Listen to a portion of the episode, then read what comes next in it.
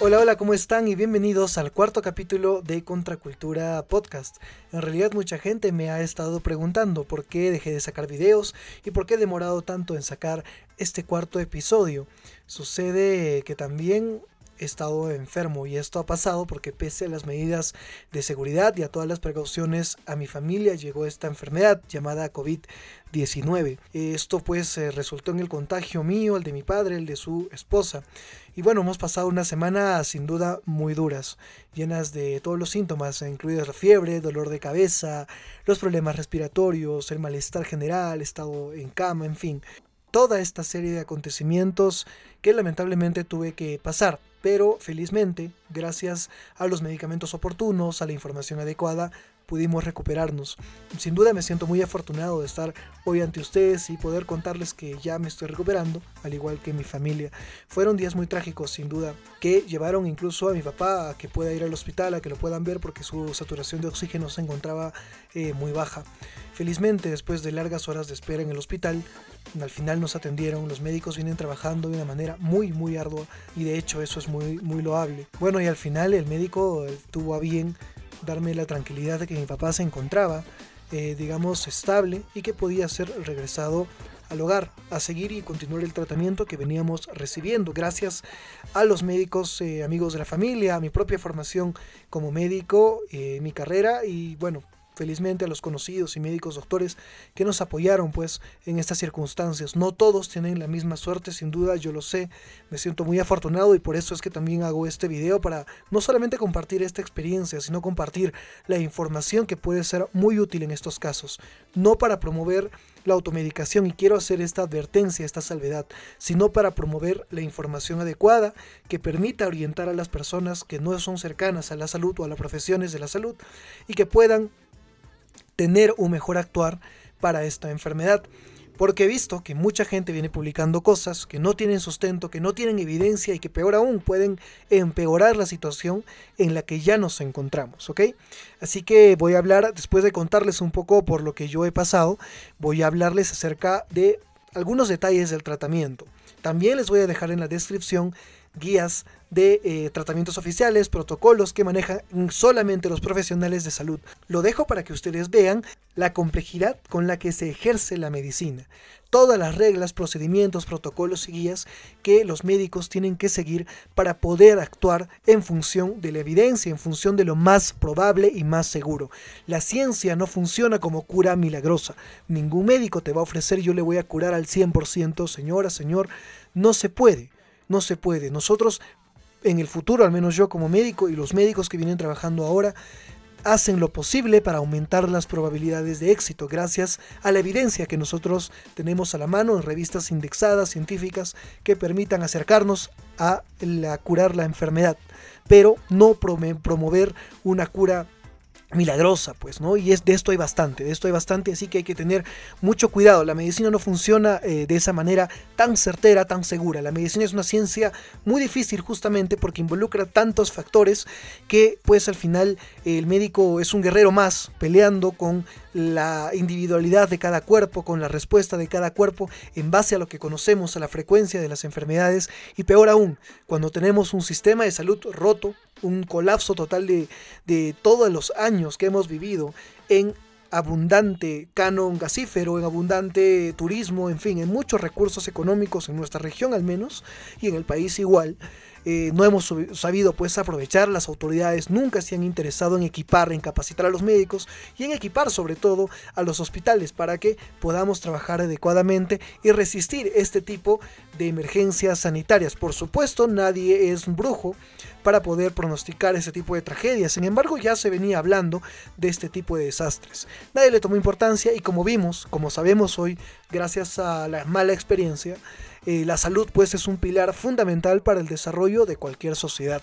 Es inconcebible que nosotros como cusqueños en todo caso y la gente que nos escucha en el Perú eh, pues tengamos tantos recursos y no los sepamos gestionar adecuadamente y no tengamos un hospital eh, de alta, alta complejidad con todos los equipos que permitan una atención rápida, oportuna y las camas UCI y demás para los pacientes. Pero bueno, vamos a ir al tema. No me voy a enrollar más en esto. vamos a ir al tema de dos puntos principalmente. Voy a hablar sobre la ivermectina y voy a hablar sobre el famoso dióxido de cloro. Uno es un medicamento, me refiero a la ivermectina, y el otro es un compuesto químico utilizado en la industria del agua, en la industria textil, en la industria del papel, de la imprenta, en fin. Tiene otros usos de, que no son cercanos a la salud. Hay que tener mucho cuidado por eso. Entonces eh, voy a ser muy claro, muy enfático en esto porque me he tomado la molestia de revisar, de consultar y de preguntar a expertos eh, y a fuentes oficiales sobre todo para poder de repente emitir una opinión, emitir una crítica pues sustentada, ¿no? Y no una opinión ligera. Sobre la ivermectina primero, que es el medicamento que yo también he usado. La ivermectina es un antiparasitario, se usa bastante en la cuestión animal, en los animales de granja, en fin. Y también se usa en humanos, por supuesto. La ivermectina, eh, como dije, se utiliza para enfermedades de tipo parasitarios. ¿Por qué se usa ante un virus, en este caso, como el coronavirus? Porque se ha encontrado un estudio que en células, hablo de laboratorio, un estudio que se conoce como in vitro, ha demostrado efectividad para detener la infección a dosis muy altas. Ese es el estudio que se ha encontrado. Ese estudio todavía no está validado, digamos, a nivel internacional, no es una recomendación para usar ivermectina. Sin embargo, sin embargo, dado que no tenemos alternativa, no tenemos un antibiótico antiviral, un producto que sea farmacéutico capaz de destruir completamente al COVID y no causar estragos en el cuerpo humano, entonces usamos esta ivermectina que al parecer, y digo con mucho cuidado, al parecer podría ayudarnos a combatir la enfermedad. No es algo seguro, de hecho el uso que se le da a este tipo de medicamentos se conoce como uso compasivo, cuando ¿Qué tiene que ver eso, no? ¿Se entiende? Porque son medicamentos utilizados en pacientes específicos, en pacientes que tienen factores de riesgo, en pacientes que se encuentran en una situación muy especial. Entonces, respecto a la ivermectina hay que tener mucho cuidado. Esto lo he consultado semanas antes yo de enfermarme, ya tenía la curiosidad para esta enfermedad, así que la consulté con el doctor Manuel Montoya, médico infectólogo del Hospital Regional, un médico con mucha experiencia que ha estudiado también en el extranjero y que tiene muchísimas publicaciones y que ha trabajado mucho con la ivermectina. Él es infectólogo. Entonces, eh, bueno, lo consulté con otros infectólogos también, pero las opiniones estaban divididas. Hablo de hace tres semanas aproximadamente. Eh, uno de los doctores, no el doctor Manuel Montoya, otro doctor, me dijo que la ivermectina no servía para nada Supuestamente porque, bueno, los estudios eran inconclusos y en algo tiene razón, todavía no sabemos si incluso protege para la infección, o sea, su uso profiláctico se llama, de prevención, eh, no está aprobado totalmente. De hecho, el ministerio todavía no recomienda para protegernos. Ojo ahí, cuidado a la gente que está comprando su ivermectina, que primero se asegure que esa ivermectina sea de una farmacia. ¿Por qué? Porque ya están vendiendo ivermectina bamba, así que hay que tener muchísimo cuidado con el registro sanitario.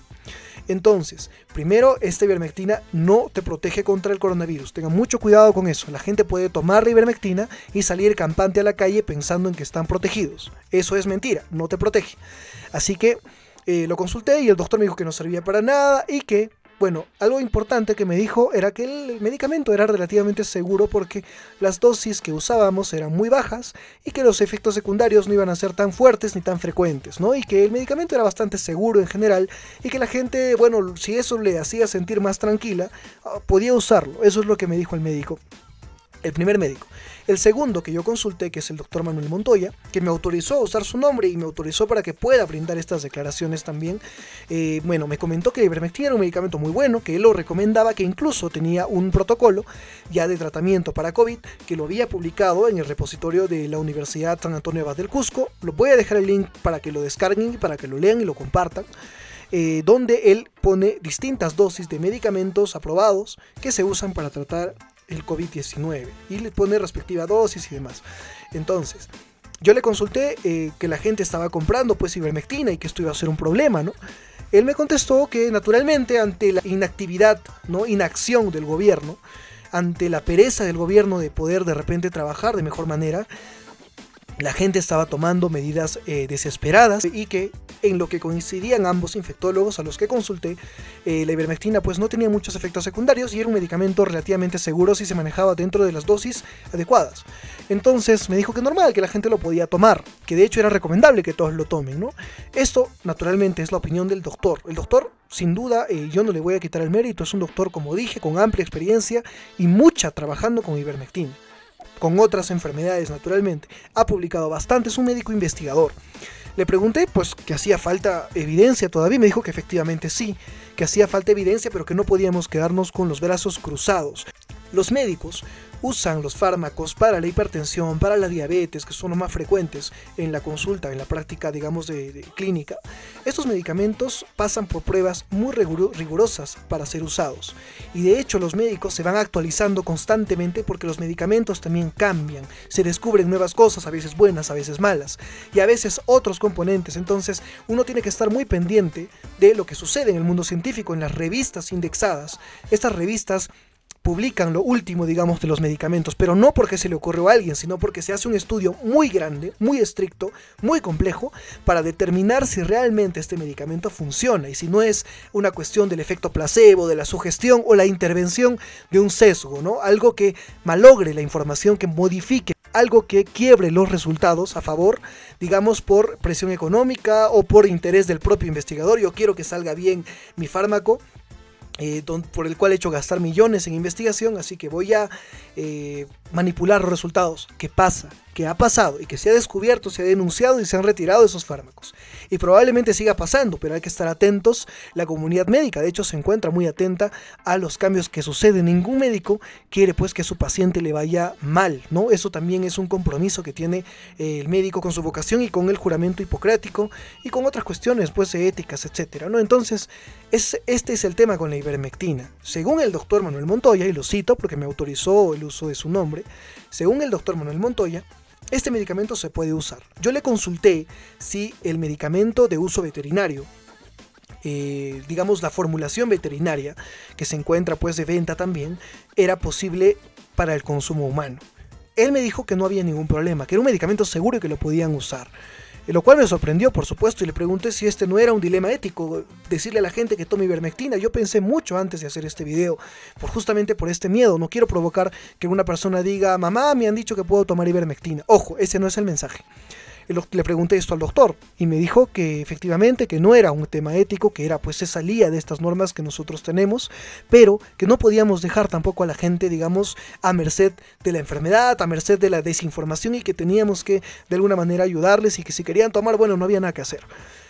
Sin duda es un tema muy duro, es una verdad muy difícil de aceptar, a mí me cuesta, todavía sigo revisando artículos sobre la ivermectina. Sin duda, ahorita en este momento se están haciendo muchísimos estudios con este fármaco. Ojalá que podamos encontrar resultados positivos y que podamos usar de forma contundente y segura este fármaco. Sin embargo, por el hecho de que no exista evidencia, no podemos asumir que ya esta enfermedad se va a curar con ivermectina y que voy a tomar ivermectina y que me voy a proteger. No, hay que tener mucho cuidado con esto y que incluso ahí el eh, gobierno regional de Ancash, si mal no recuerdo, ha comprado insumos y va a fabricar ivermectina. En Puno se va a fabricar ivermectina. Me parece que en varios puntos eh, del país se está empezando a fabricar este fármaco, pero ojo, hay que ser sinceros con la población.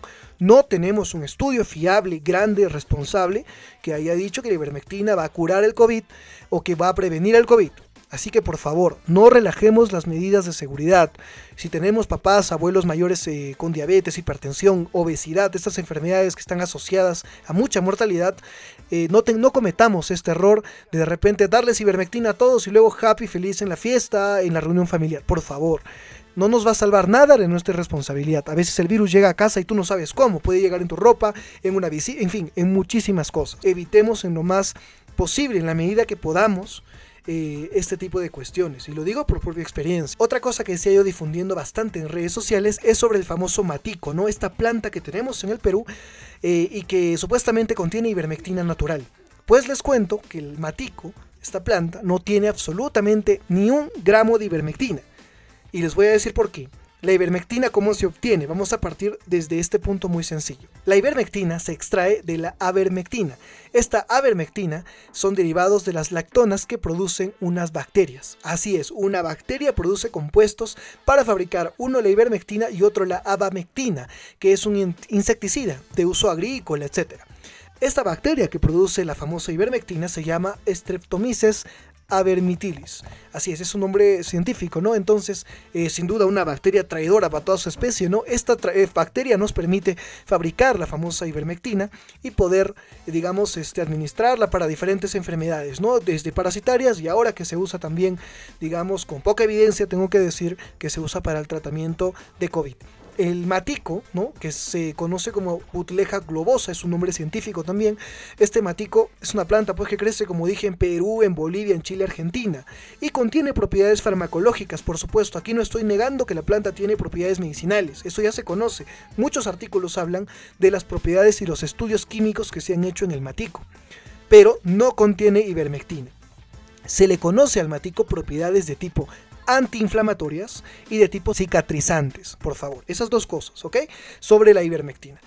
Así que no contiene antiparasitario. Vamos a partir, eh, digamos, como conclusión ese punto. Ahora, lo otro. ¿Puedo tomar matico cuando estoy enfermo por COVID o tengo algún malestar, etcétera?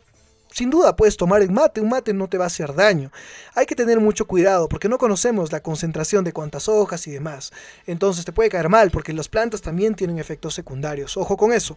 Sin embargo, puedo consumir matico si estoy consumiendo mis medicamentos para el COVID. Puedes consumir matico. No te estoy diciendo que el matico se haya comprobado como que desinflama las vías respiratorias. Tiene propiedades antiinflamatorias. No sabemos qué tantas todavía frente al COVID. Pero si digamos pueden, podemos ayudar, apoyar un poco con eso, pues nadie te va a decir que no lo tomes. Sin embargo, sin embargo, pregunta siempre a tu médico si puedes consumir un mate. ¿Por qué lo digo? Porque muchas hierbas interfieren con el metabolismo de otros fármacos y pueden llegar a complicarte la salud. Así que siempre pregunta a tu médico si puedo tomar tal mate o tal hierbita y no creo que te prohíba. De hecho, te va a decir, señora, tome usted su medicamento y también tome sus mates. No tenga ningún problema. El problema es o surge cuando tu mamá, abuelita, tía o, tú mismo tomas tu mate de matico y ya no quieres tomar la ivermectina en caso te la hayan recetado. Y dices, no, ya no voy a tomar mi ivermectina porque el matico contiene ivermectina. Ojo, estoy repitiendo, el matico no contiene ivermectina y no dejes que la gente te venda estas plantas con este cuento de que tienen ivermectina. Por favor, como punto número dos. Así que hay que tener mucho cuidado con eso, no reemplacemos las pastillas. Bien, ahora vamos a hablar del otro tema que es sin duda complicado por la mucha creencia respecto a este compuesto químico, el dióxido de cloro. Por favor, para empezar, a mí no me ha pagado Vizcarra, no me ha pagado Incafarma, ni Genoma Lab, ni Ling Industria, ni Soros, ni Bill Gates, ni nadie. A mí no me ha pagado nadie para hablar en contra o a favor de este compuesto, ¿no? Esto es en base a una revisión de lo más crítica que he podido hacer y de medios confiables, serios, responsables. Sobre todo eso. Pleno 2020 y seguimos creyendo en curas milagrosas. Todavía nos cuesta entender y confiar en la evidencia, en la ciencia, en el método científico. Esto no es un invento de los multimillonarios, por favor. Eso dice mucho de nuestro nivel cultural, pues en el país todavía seguimos creyendo en cuestiones que no nos van a ayudar a la salud. Sin embargo, por otra parte, también entiendo que la gente está desesperada y que la labor del médico de la medicina durante estos años tampoco ha sido, pues, digamos, muy eficiente respecto a la prevención, a la cultura, a la información. Digo curas milagrosas. ¿Por qué uso esta palabra milagrosas? No es porque esté, digamos, estereotipando a estos tipos que venden el CDS, que es la forma comercial del dióxido de cloro. Así que lo que yo digo es que Digo que son milagrosas porque el CDS eh, son promocionadas, han sido creadas por el señor Andreas Kalker y Jim Humble. ¿Quiénes son este par de ilustres? Primero, Jim Humble es el creador de la o descubridor de la solución mineral milagrosa, MMS. ¿Entienden? Este es el compuesto que después cuando llega a tu estómago se convierte, por una reacción química, se convierte en dióxido de cloro. Andreas Kalker hizo de frente el dióxido de cloro para ya ingerirlo de frente, según él. No, hizo este cambio, digamos, y que surge a partir del MMS, sustancia mineral milagrosa. Por eso llamo a estos químicos como sustancias milagrosas. Justamente Kalker hizo pues su nueva fórmula, ¿no? Para ya evitarte este paso de conversión y convertirlo de frente en dióxido de cloro y venderle a la gente. ¿Cuál es mi problema con todo esto? estos dos señores, sobre todo Humble, fue el que fundó una iglesia, así es, escúchelo bien, fundó una iglesia en torno a la solución mineral milagrosa. Entonces una solución pues aparentemente, según ellos, salvadora, ¿no? Tiene millones de adeptos en el tercer mundo, donde somos todavía medios crédulos, ¿no? Y Andreas Kalker es su máximo promotor, este alemán que tiene su ONG para promocionar energía alternativa, agua potable, ¿no? Al tercer mundo, ¿no? Porque en Europa nadie le cree, ojo, en Europa nadie le cree al señor Kalker. Esta ONG se dedica pues a comercializar, extender y promocionar el CDS, así como esta iglesia. Estos dos personajes son muy importantes para que tú entiendas de dónde viene este famoso CDS. Ahora, ¿cuál es la historia de este señor de Jim Humble? Él se ha dedicado mucha parte de su vida a buscar oro por Estados Unidos y demás. Después de buscar oro, encontró supuestamente este líquido y a partir de eso le hizo pues el rito, el culto y ahora es su medio de vida. De hecho son multimillonarios. Viven muy bien a costa de engañar a mucha gente. Son un par de estafadores y no tengo miedo en decirlo porque estoy diciendo la verdad. Así que vieron pues esta oportunidad de negocio desde hace muchísimos años. Esto del dióxido de cloro en Europa no tiene importancia. ¿Por qué? Porque esto ya es un bulo conocido. Este engaño ya se ha hecho muchísimo antes. Contra el Alzheimer, contra el autismo, contra la diabetes, contra todos los tipos de cáncer en fin, y ahora por supuesto contra el COVID-19. Entonces, esto ya se ha intentado, este engaño ya es pues un chiste viejo, pero al parecer hay mucha gente todavía en esta parte del continente y en nuestro propio país que recién se está enterando de este producto milagroso. Jim Humble, el fundador de esta iglesia, no es médico, ni mucho menos científico e investigador. Lo único que sé es que es un millonario, eso sí. Al igual que los grandes dueños de las farmacéuticas a los que tú odias y a los que nos dan pues supuestamente los terribles medicamentos, ¿no? Que en realidad sirven para enfermarnos, ¿no? Eso dice la, la gente que consume estas cosas. No debe ser porque consumen cloro. En fin, el dióxido de cloro se usa justamente para algunas cosas industriales, entre ellas para blanquear papel, para telas, también el agua potable, también para desinfectar muestras de sangre, fuera del cuerpo, no dentro, muestras de sangre. Eso que se use para las muestras de sangre fuera del cuerpo, repito, y para desinfectar agua, no significa que cure el cáncer, cure el autismo, mucho menos el COVID. Dependiendo de su concentración y dosis pueden causar desde diarrea, náusea hasta lesión renal, intoxicaciones por supuesto, depende de la dosis y de la concentración. Te pregunto entonces, el CDS no tiene garantías, no tiene estudios serios que corroboren esos resultados y es vendido y promocionado por estafadores, inocentes y aprovechadores en pandemia. Ojo, mucho cuidado con esto. ¿Qué te garantiza que el frasquito que te venden de dióxido de cloro de CDS tenga la concentración adecuada? ¿Cómo sabes en qué circunstancias lo han fabricado y con qué nivel de seguridad? Si te hace daño, ¿a quién le reclamas? ¿Tiene acaso registro sanitario? No, no está aceptado como medicamento. Trump en algún momento dijo que podía tomar, que no sé, Trump no es médico y ha demostrado muchas veces que tiene comentarios altamente ignorantes. Trump por el hecho de ser el presidente de Estados Unidos ha demostrado muchas veces su nivel de ignorancia en otros temas, así que hay que tener mucho cuidado con eso. En Bolivia están usando ampliamente el dióxido de cloro. Perfecto, son ellos, es su problema. Aquí en este país espero que todavía tengamos algo de criterio, sentido común y sobre todo seguridad y bienestar para las personas. Así que hay que tener mucho cuidado. Ahora, mucha gente o el argumento más común es que no, seguramente Vizcarra te ha pagado, yo qué sé, para defender a las farmacéuticas y químicas. ¿Quién crees que fabrica el dióxido de cloro? El Papa. No, no lo fabrica el Papa. El dióxido de cloro es fabricado por estos pastores de iglesias que justamente aprovechan el tiempo de pandemia para enriquecerse. O sea, estás quitándole la plata a la industria farmacéutica, que sí es millonaria, muy poderosa, nadie lo niega, pero le estás quitando la plata a ellos para dársela a otros estafadores. Entonces, o sea, aquí no te hagas pues el rebelde, el antisistema, al final estás haciendo una tontería. Esa es la verdad. Así que hay que tener mucho cuidado con esto. Además, ¿quién crees que fabrica los compuestos primarios para fabricar el dióxido de cloro? Lo fabrica la misma industria farmacéutica. No lo venden como medicamento, lo venden para uso industrial. Sin embargo, hay que tener mucho cuidado con el otro frasquito que se vende sin autorización. Señora, señor, cuidado con comprar este tipo de cosas. Ahora, una enfermedad que recién los médicos están conociendo, el famoso COVID, recién están enfrentando eh, sus complicaciones, sus variantes, en fin, muchos problemas. No vamos a atribuirle pues la cura a una sustancia milagrosa que la descubrieron hace muchos años. No digo que la medicina o la ciencia sean perfectas, no lo son. La medicina no es una ciencia exacta, cada cuerpo es un misterio, pero se estudia, estudiamos muchísimos años para reducir al mínimo la cantidad de los errores. Ya dije que el gobierno ha abandonado muchos años la salud y hoy sufrimos y pagamos las consecuencias. Pero tenemos que defender la rigurosidad, el método científico, porque hace tiempo vienen salvando vidas. En los hospitales se usan un montón de medicamentos para los enfermos con diabetes, hipertensión, como dije, estos medicamentos están en muchísimos pacientes, no son testimonios, el médico no lo usa porque a su tía le funcionó, lo usa porque está respaldado con evidencia real y la evidencia real no es, yo conozco cinco casos y se curaron los cinco, no, esa no es evidencia, señora, señor. Evidencia real es una recolección muy, muy grande de datos eh, revisados y analizados de forma estadística muy estrictamente para producir resultados cercanos a la verdad o reales. Así que hay que tener mucho cuidado. Ahora, ¿quién nos dice que usemos pues dióxido de cloro? Calker es un estafador consumado. Es antivacunas, ¿no? para que ya se den cuenta de qué tipo estamos hablando. ¿No hay fiebre? Las glándulas normales no tienen fechas de vacunación. Las vacunas no se le han aplicado. crack, crack, crack, crack.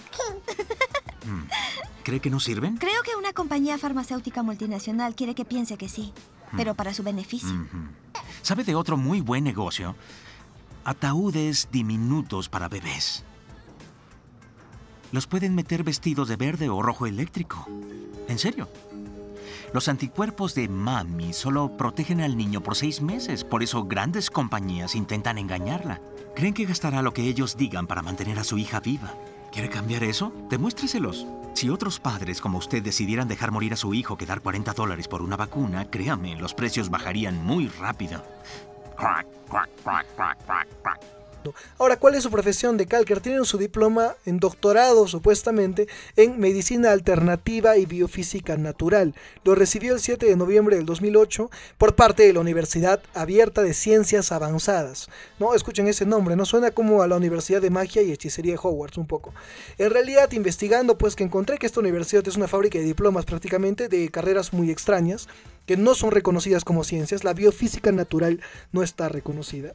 Y bueno, para que vean pues que Calker está, incluso fue arrestado un año Calker justamente por vender este tipo de cosas que pueden atentar contra la salud. Como dije antes, los profesionales de la salud usan los medicamentos con los conocimientos que se construyen a lo largo de la carrera y la especialidad.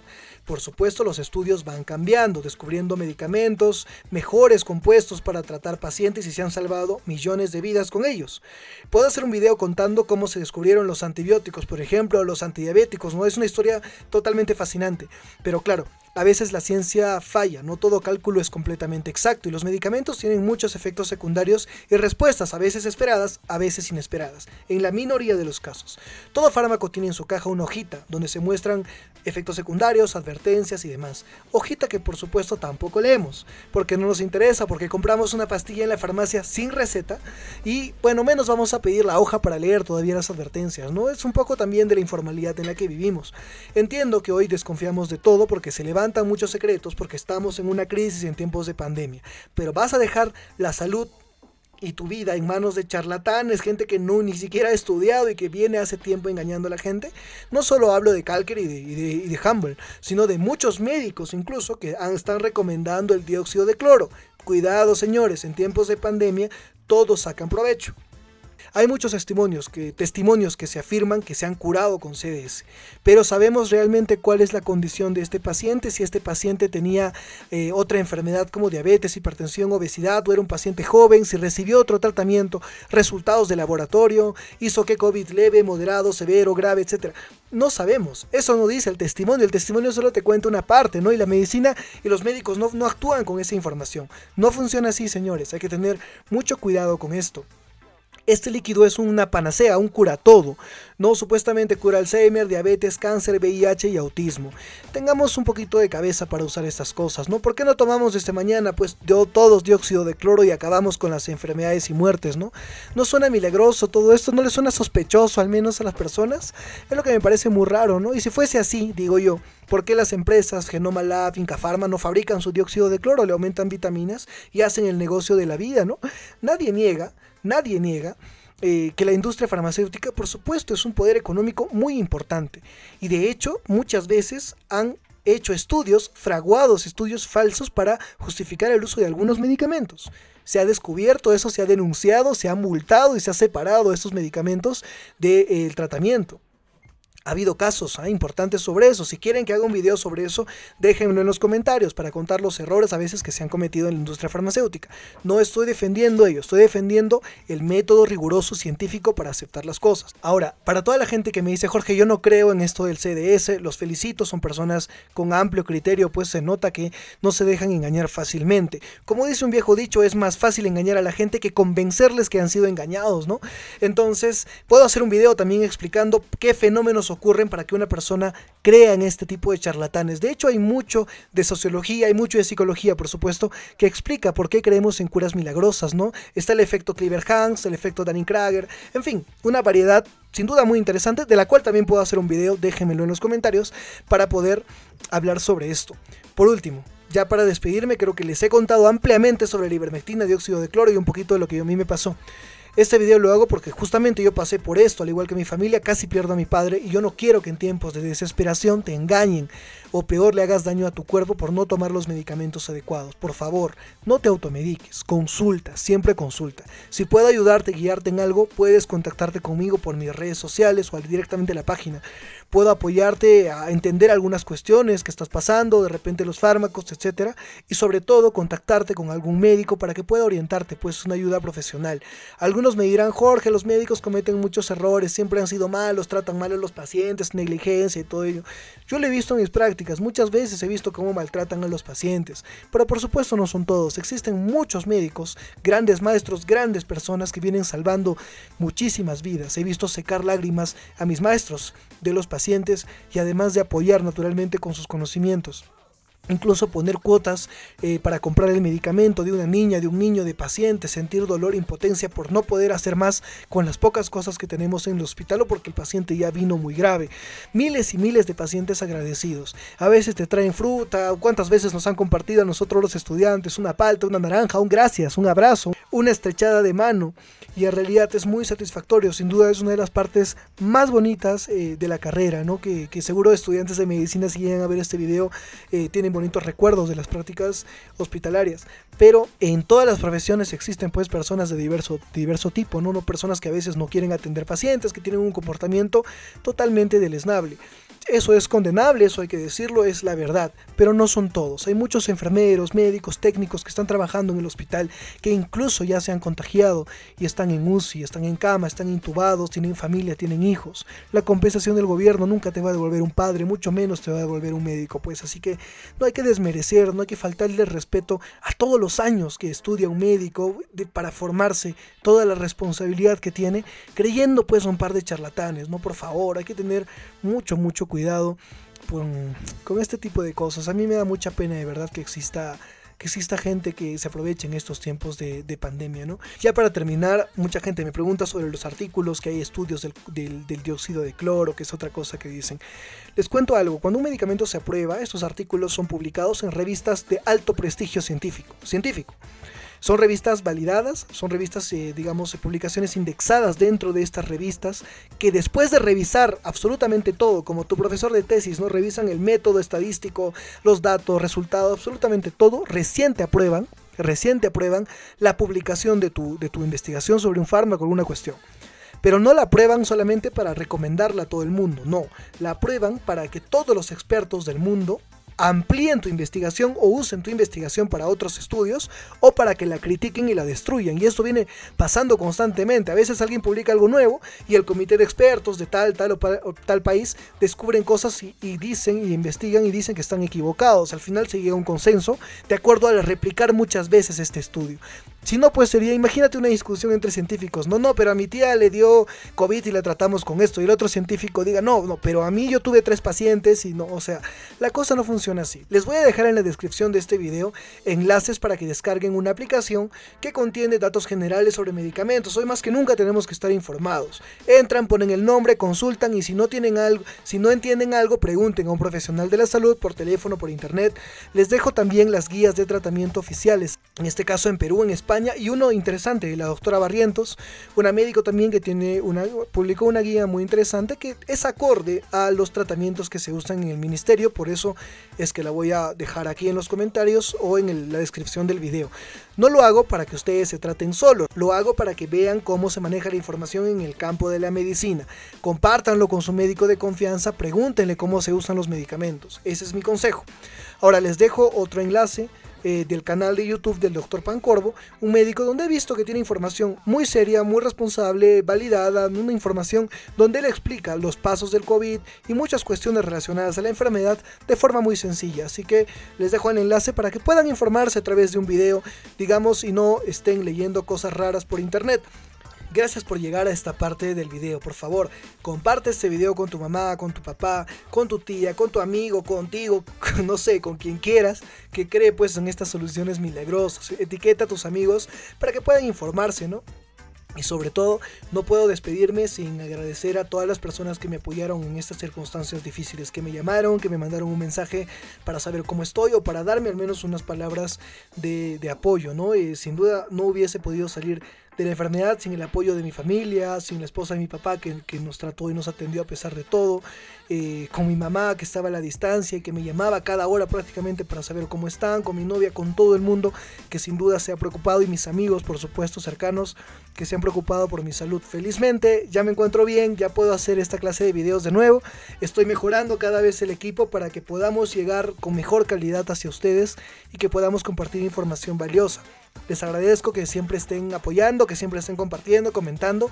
Vamos a hacer crecer todavía mucho más la comunidad con la ayuda de ustedes, por supuesto. Recuerden que cada miércoles voy a subir un capítulo nuevo de Contracultura Podcast. Así que esténse atentos, a partir de ahora va a haber videos con regularidad gracias a que me encuentro mucho mejor. Suscríbete al canal, sígueme en mis redes sociales que las voy a dejar en la descripción para que puedas estar al tanto y pendiente de cada capítulo y no te pierdas esta información. Así que mi último mensaje sería, por favor, eh, apoyemos, apoyemos a todas las personas en la calle. Si alguien no tiene una mascarilla y tienes una nueva en la bolsa, una sin usar, compártelo. Si puedes apoyarle con algo, hazlo. Consumamos productos locales, siempre con las medidas de seguridad.